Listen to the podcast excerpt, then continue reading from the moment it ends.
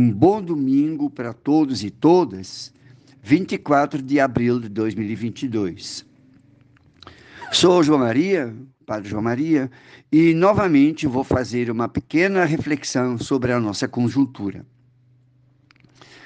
Em 1940, no primeiro Congresso Indigenista Interamericano, o dia 19 de abril foi escolhido como o Dia do Índio, o Dia dos Povos Indígenas.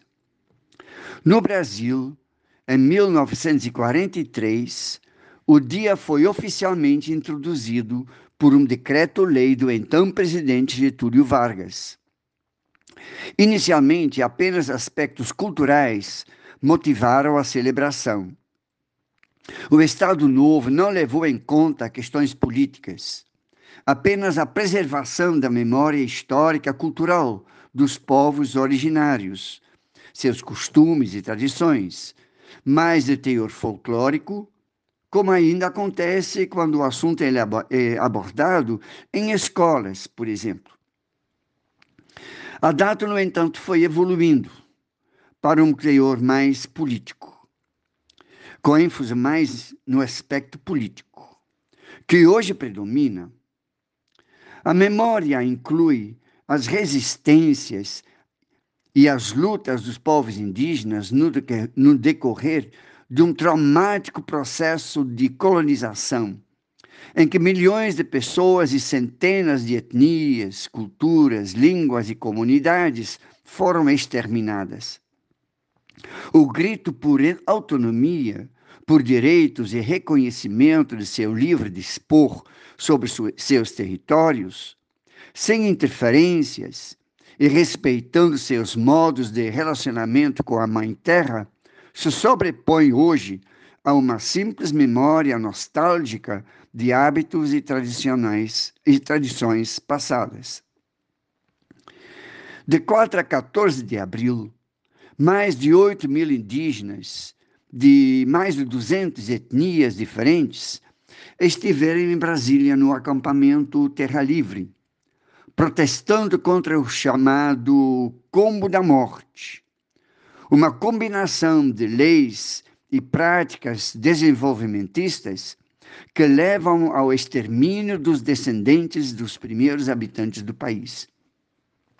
O assunto mereceu pouca atenção na mídia local, mas alcançou a imprensa internacional, como, por exemplo, o jornal inglês The Guardian. Os indígenas cobram a retomada das demarcações de suas terras e de políticas públicas voltadas para eles. As resistências indígenas são um marco na conjuntura brasileira atual, por objetivarem não apenas a necessária e justa sobrevivência de suas culturas, mas ainda a proteção dos biomas, das águas, do ambiente natural e do equilíbrio climático no planeta para as futuras gerações humanas. É impressionante e estarrecedor como o presidente da República deita e rola em cima das instituições. Mais uma vez, na semana que passou, a autonomia do Poder Judiciário foi posta à prova nem tinha publicado ainda a sua sentença de condenação do fascista Daniel Silveira, o ocupante da palácio, do Palácio do Planalto decretou um indulto, retirando todas as penalidades e absolvendo um criminoso sociopolítico que agride as instituições republicanas e defende a reintrodução do ato institucional número 5 da ditadura militar prescrição legal mais dura e antidemocrática que o Brasil talvez jamais antes teve. O atentado do presidente se junta a diversas outras ameaças à atuação harmoniosa entre os três poderes da República, que delineiam um quadro perigoso para o futuro próximo do país. Está em franca contradição com aquilo que declarou na sua campanha eleitoral, que não iria utilizar a instituição do indulto durante seu mandato. Não só a usou, como da pior forma possível, em benefício apenas de criminoso, em apoio aos seus próprios desmandos. Nada indica que este indigno brasileiro irá aceitar o resultado das eleições do final do ano, caso forem contra o seu interesse de permanecer mais quatro anos destruindo o país. Surpreendo a postura do presidente do Senado, Rodrigo Pacheco, que chamou simplesmente o decreto de irreversível, irrevogável. É atitude típica de uma ditadura, porque em qualquer Estado de direito a justiça deveria ter a última palavra.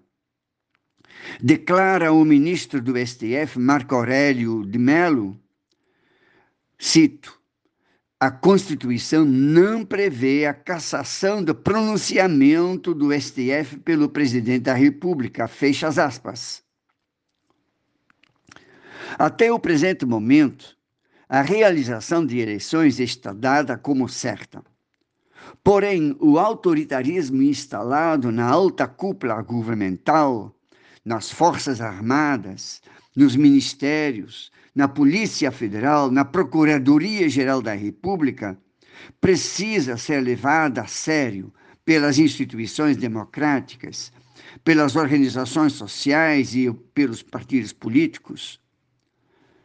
Até no STF, o presidente colocou dois fantoches dele, que de forma diferenciada, mas na mesma direção, tentaram enfraquecer e reduzir a importância dos atos ilegais cometidos pelo deputado federal Daniel Silveira.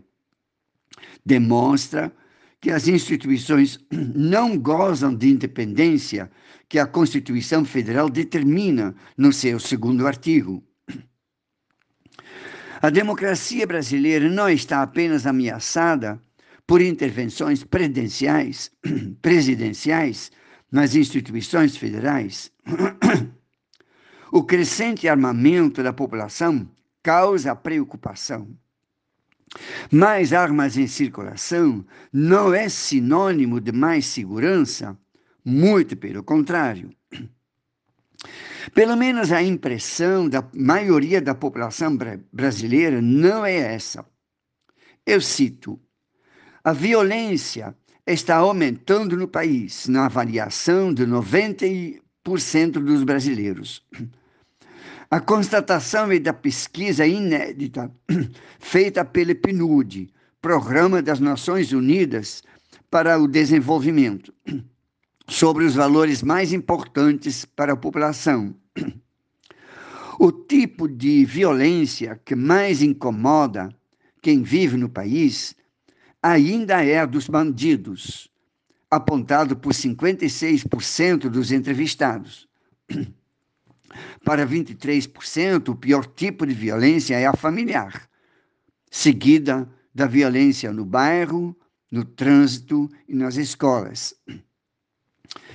Isabel Furtado afirma que o aumento de armas nas mãos dos CACs é algo que preocupa Cax significa caçadores, atiradores e uh, colecionadores de arma. De acordo com Isabel Furtado, há um conjunto robusto de pesquisas que mostram que o aumento do número de armas em circulação gera uma tendência de aumento da criminalidade violenta, de acidentes domésticos e de suicídios. As leis sancionadas pelo presidente aumentaram sensivelmente o grupo de pessoas identificados, identificadas como caçadores, atiradores e colecionadores de armas. O número de registros de novas, novas armas em três anos aumentou em 333%.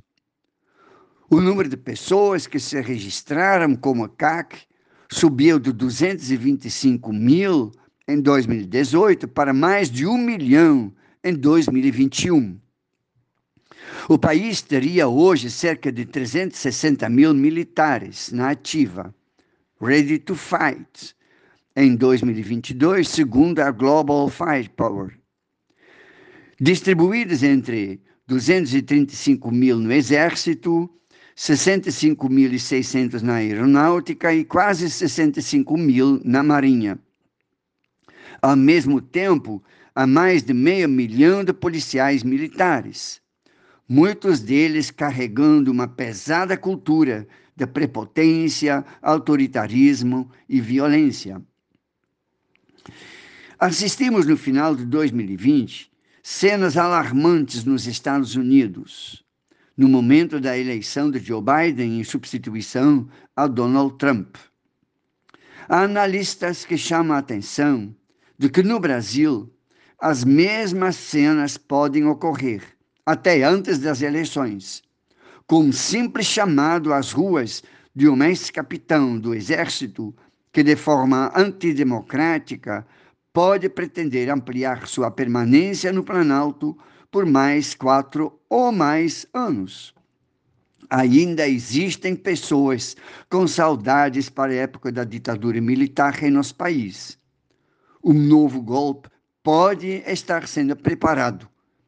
Precisamos sempre ficar de olhos abertos, olhos abertos e desejo de defender as instituições democráticas e da Constituição de 1988. Uma boa semana para todas e todos.